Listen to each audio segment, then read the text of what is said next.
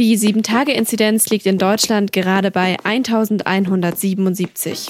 Immer mehr Menschen stecken sich mit der Omikron-Variante an. Und am höchsten sind die Infektionszahlen bei Kindern und Jugendlichen. Viele von ihnen sind noch nicht geimpft und damit ungeschützt.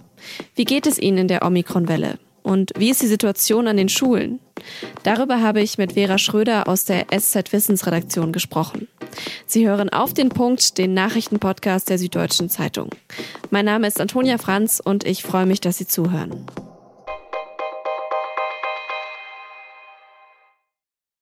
Schule auf, Schule zu. Lolli-Test am Morgen, Maske im Klassenzimmer, immer wieder mal Quarantäne, Freundinnen und Freunde kaum treffen. Für Kinder ist die Pandemie seit fast zwei Jahren eine große Belastung. Das zeigen auch immer mehr Studien. Dazu kommt, an den Schulen in Deutschland herrscht aktuell ein ziemliches Chaos bei Tests und Quarantäneregeln. In Berlin wurde die Präsenzpflicht erstmal wieder ausgesetzt. Alle anderen Bundesländer halten trotz steigender Infektionszahlen daran fest.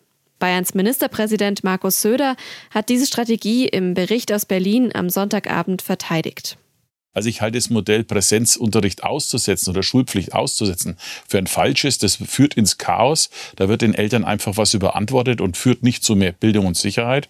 Und auf der anderen Seite, glaube ich, ist der Präsenzunterricht entscheidend. Und mit vielen Testen und mit Maske gibt es schon ein hohes Maß an Sicherheit. Trotzdem stecken sich derzeit viele Kinder mit der Omikron-Variante an. Und das ist nicht immer ganz harmlos. Auch Kinder sind von Long-Covid betroffen. Die Impfquoten nicht so hoch wie bei Erwachsenen. Was ist also die größere Sorge? Die vor der Ansteckung oder die vor Bildungslücken und psychischer Belastung? Darüber habe ich mit Vera Schröder gesprochen. Sie arbeitet bei der SZ in der Wissensredaktion und schreibt regelmäßig über die Auswirkungen der Corona-Pandemie auf Kinder und Jugendliche. Vera, wenn du mal kurz zusammenfassen müsstest, wie nimmst du denn persönlich gerade die Situation an den Schulen wahr? Ich glaube, es ist ziemlich chaotisch. Es ist sehr unterschiedlich, je nachdem, wo man lebt und wie viel Glück oder Pech man hat. Aber im Grunde sind die Schulen einfach nicht besonders gut vorbereitet gewesen auf das, was jetzt gerade passiert. Und das ist ziemlich dramatisch, weil man hätte es ja doch schon ahnen können.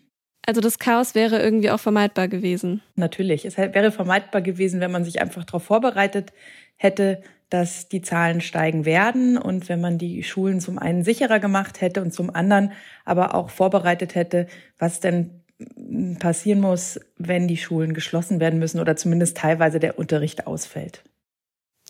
Kannst du noch mal konkreter sagen, was man hätte sicherer zum Beispiel gestalten können an den Schulen? Also es gibt ja seit letztem Jahr schon diese S3-Leitlinien, wo ziemlich genau erklärt wird, äh, was die Schulen brauchen. Und es sind auch einheitliche Konzepte, die dann bundesweit hätten umgesetzt werden können. Ähm, das geht von Maskenpflichten bis zu Quarantäneregeln, bis zu wie man Klassen auch kleiner machen kann oder wann man in Wechselunterricht geht. Da sind ganz viele Sachen drin und die gibt es ja und die wurden aber eigentlich im Grunde nie beachtet und nirgends einheitlich umgesetzt. Und woran liegt es?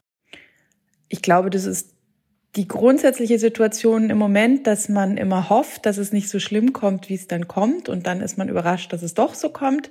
Und dann ähm, ist ein Faktor ganz bestimmt, dass ähm, Kinder und Jugendliche in der Pandemie sehr wenig Gehör finden. Sie gelten als gesundheitlich wenig betroffen und gleichzeitig übersieht man ihre Gesamtsituation. Du hast jetzt auch schon vorhin kurz die Präsenzpflicht angesprochen. Das ist ja irgendwie so eine leidige Frage, die sich schon durch die ganze Pandemie zieht. So Schulen offen, Schulen schließen, Präsenzpflicht ja oder nein. Gibt es denn auf die Frage, ob jetzt Präsenzpflicht oder keine in Schulen besser ist, überhaupt eine klare Antwort?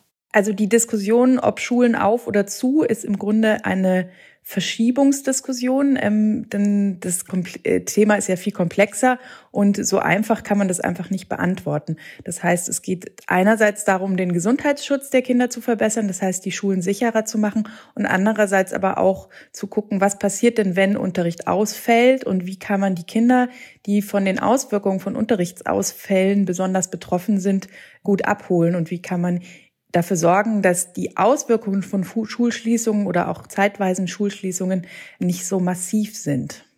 Jetzt gibt's ja einmal die Sorge bei Eltern, dass, dass die Kinder sich eben anstecken und andererseits eben diese Folgen von, von Schulschließungen. Wie nimmst du das denn wahr? Welche Sorge ist denn da gerade größer? Mein grundsätzliches Gefühl ist, dass es schon äh, eine Minderheit von Leuten gibt, die große Angst haben vor den gesundheitlichen Folgen von Covid bei Kindern und Jugendlichen, wobei man da natürlich schon sagen muss, dass diese gesundheitlichen Probleme nicht massiv sind. Also es ist schon so, dass Kinder und Jugendliche von Covid zumindest in den akuten Verläufen nicht so betroffen sind wie Erwachsene und vor allem nicht so betroffen sind wie Ältere. Es gibt natürlich trotzdem Themen wie Long-Covid und PIMS und das will man keinem Kind antun und will man nicht sehen. Trotzdem glaube ich, dass grundsätzlich die Auswirkungen, die Schutzmaßnahmen haben, wenn sie nicht anständig umgesetzt werden, für Kinder und Jugendliche das größere Problem sind. Also die Frage, wie geht es Kindern und Jugendlichen im Moment und da muss man schon sagen, da sind die ersten Daten und Zahlen und alles, was man sieht, katastrophal. Also die Pandemie hat Kinder und Jugendliche extrem zugesetzt und die Auswirkungen sind wirklich im psychosozialen Bereich extrem groß. Was sind denn so die, die Dinge, die die Kinder und Jugendlichen da am meisten belasten? Also die Unsicherheit und die Unberechenbarkeit der ähm, Situation ist ganz sicher sehr schwierig für Kinder und Jugendliche auch. Und dann auch ganz einfach so Sachen wie, dass die Schulen ja weiter ihre Lehrpläne durchziehen und der Schuldruck jetzt auch noch dazu kommt massiv. Und das natürlich, es ist kein richtiger Unterricht, dauernd fällt irgendwas aus. Man muss in Quarantäne, der Freund muss in Quarantäne. Dann wird wieder von Schulschließungen gesprochen und am Ende kommen dann auch noch Prüfungen und Noten. Und das ist schon eine wirklich belastende Situation für die allermeisten Kinder und Jugendliche. Die andere Sorge ist ja dann eben die Corona-Infektion, die ja vor allem bei kleinen Kindern schon eher mild verläuft. Aber was wissen wir denn über Long-Covid bei Kindern? Also Long-Covid bei Kindern ähm, und Jugendlichen ist ähm, einfach, also damit gemeint sind, Long-Covid sind Sachen, die vier Monate nach der Infektion noch anhalten, Beschwerden. Ähm, Post-Covid ist dann ab drei Monate danach. Beschwerden. Ähm, es gibt es bei Kindern und Jugendlichen auch. Es ist sehr viel seltener als bei Erwachsenen, aber es gibt es. Ähm, man rechnet im Moment damit, dass ungefähr ein Prozent aller Kinder und Jugendliche von Long-Covid betroffen sind. Das betrifft vor allem Jugendliche, eher in Richtung Erwachsenenalter hin. Bei kleineren Kindern ist es wohl seltener. Aber das sind natürlich, das ist wirklich eine, ja, eine Erkrankung, die sehr, sehr schwer sein kann und die sehr einschränkend sein kann. Ein Schutz vor Long-Covid bietet ja auch bei Kindern die, die Impfung, die ja auch inzwischen ab fünf Jahren zugelassen ist. Wie steht es denn da um die Impfquoten bei den Kindern? Äh, die Impfquoten sind bei den fünf bis elfjährigen im Moment noch ganz schön niedrig. Nur zehn Prozent sind vollkommen geschützt, also haben zwei Impfungen erhalten. Nochmal zehn Prozent drauf, also insgesamt 20 Prozent haben eine Impfung behalten, erhalten. Das ist eine ganz schön geringe Zahl, wenn man bedenkt, wie gut es eigentlich auch dieser Altersgruppe wohl täte, wenn sie vor einer Infektion geimpft worden wären. Aber wir haben natürlich auch von der STIKO noch keine uneingeschränkte Impfempfehlung. Also im Moment wird ja gesagt, dass Kinder mit Vorerkrankungen geimpft werden sollen in diesem Alter. Und die anderen Kinder dürfen sich impfen lassen, wenn sie möchten. Also da sind auch noch ganz schöne Aufklärungslücken da für diese Altersgruppe. Ja, ich wünsche mir schon länger eine große Kampagne, wo man die fünf bis elfjährigen dazu animiert, sich impfen zu lassen oder die Eltern dazu bewegt. Ähm, ich glaube, das würde wahrscheinlich gerade in Bezug auf Long-Covid einen Unterschied machen, weil man schon davon ausgeht, dass der Impfschutz auch vor Long-Covid gut schützt. Zusammenfassend kann man ja sicher sagen, dass die ganze Pandemie einfach eine extrem hohe Belastung für Kinder und auch Eltern ist. Was würdest du dir denn für die nächsten Monate wünschen von der, ich sag mal, Familienpandemiepolitik? Zuallererst Anerkennung der wirklich problematischen Situation von Familien und von Kindern und Jugendlichen, eine Priorisierung von Kindern und Familien, die es besonders schwer haben, die nämlich ähm, auch in dieser Phase besonders das Nachsehen haben.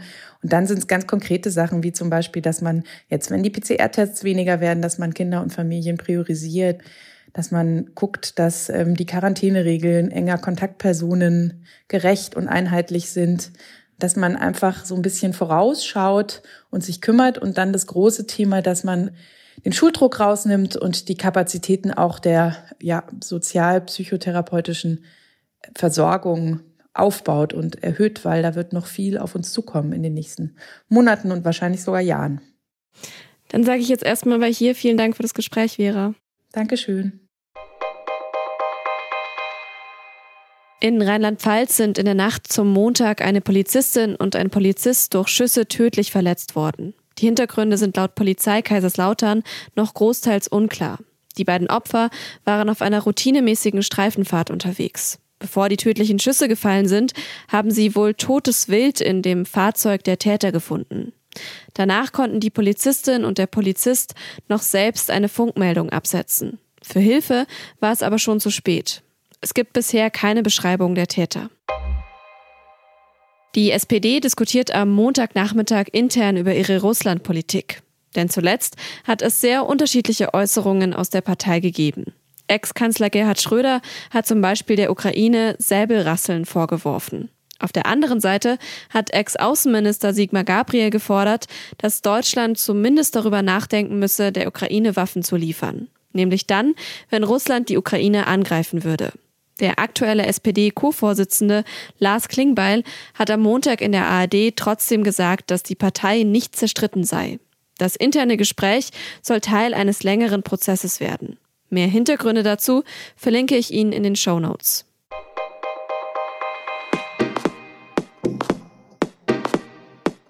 Am Freitag gab es eine ziemlich emotionale Pressekonferenz. Unter Tränen hat Max Eber bekannt gegeben, dass er nicht weiter als Sportdirektor von Borussia Mönchengladbach arbeiten wird. Ihm fehle die Kraft, Gesundheit gehe vor. Was sagt uns dieser Fall über den Profifußball? Und wie groß ist die Lücke, die Eber bei Mönchengladbach hinterlässt?